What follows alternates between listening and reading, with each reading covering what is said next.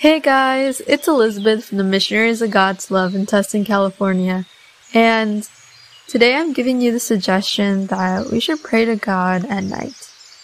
Because if we truly love God, we should really be talking to Him at any time of our day.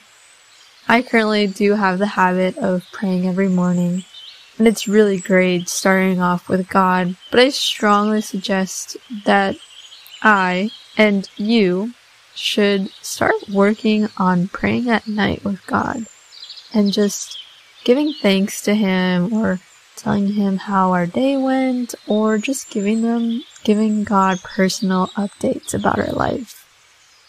So I'll be checking on you later to see how we've progressed together. Have a great day, guys.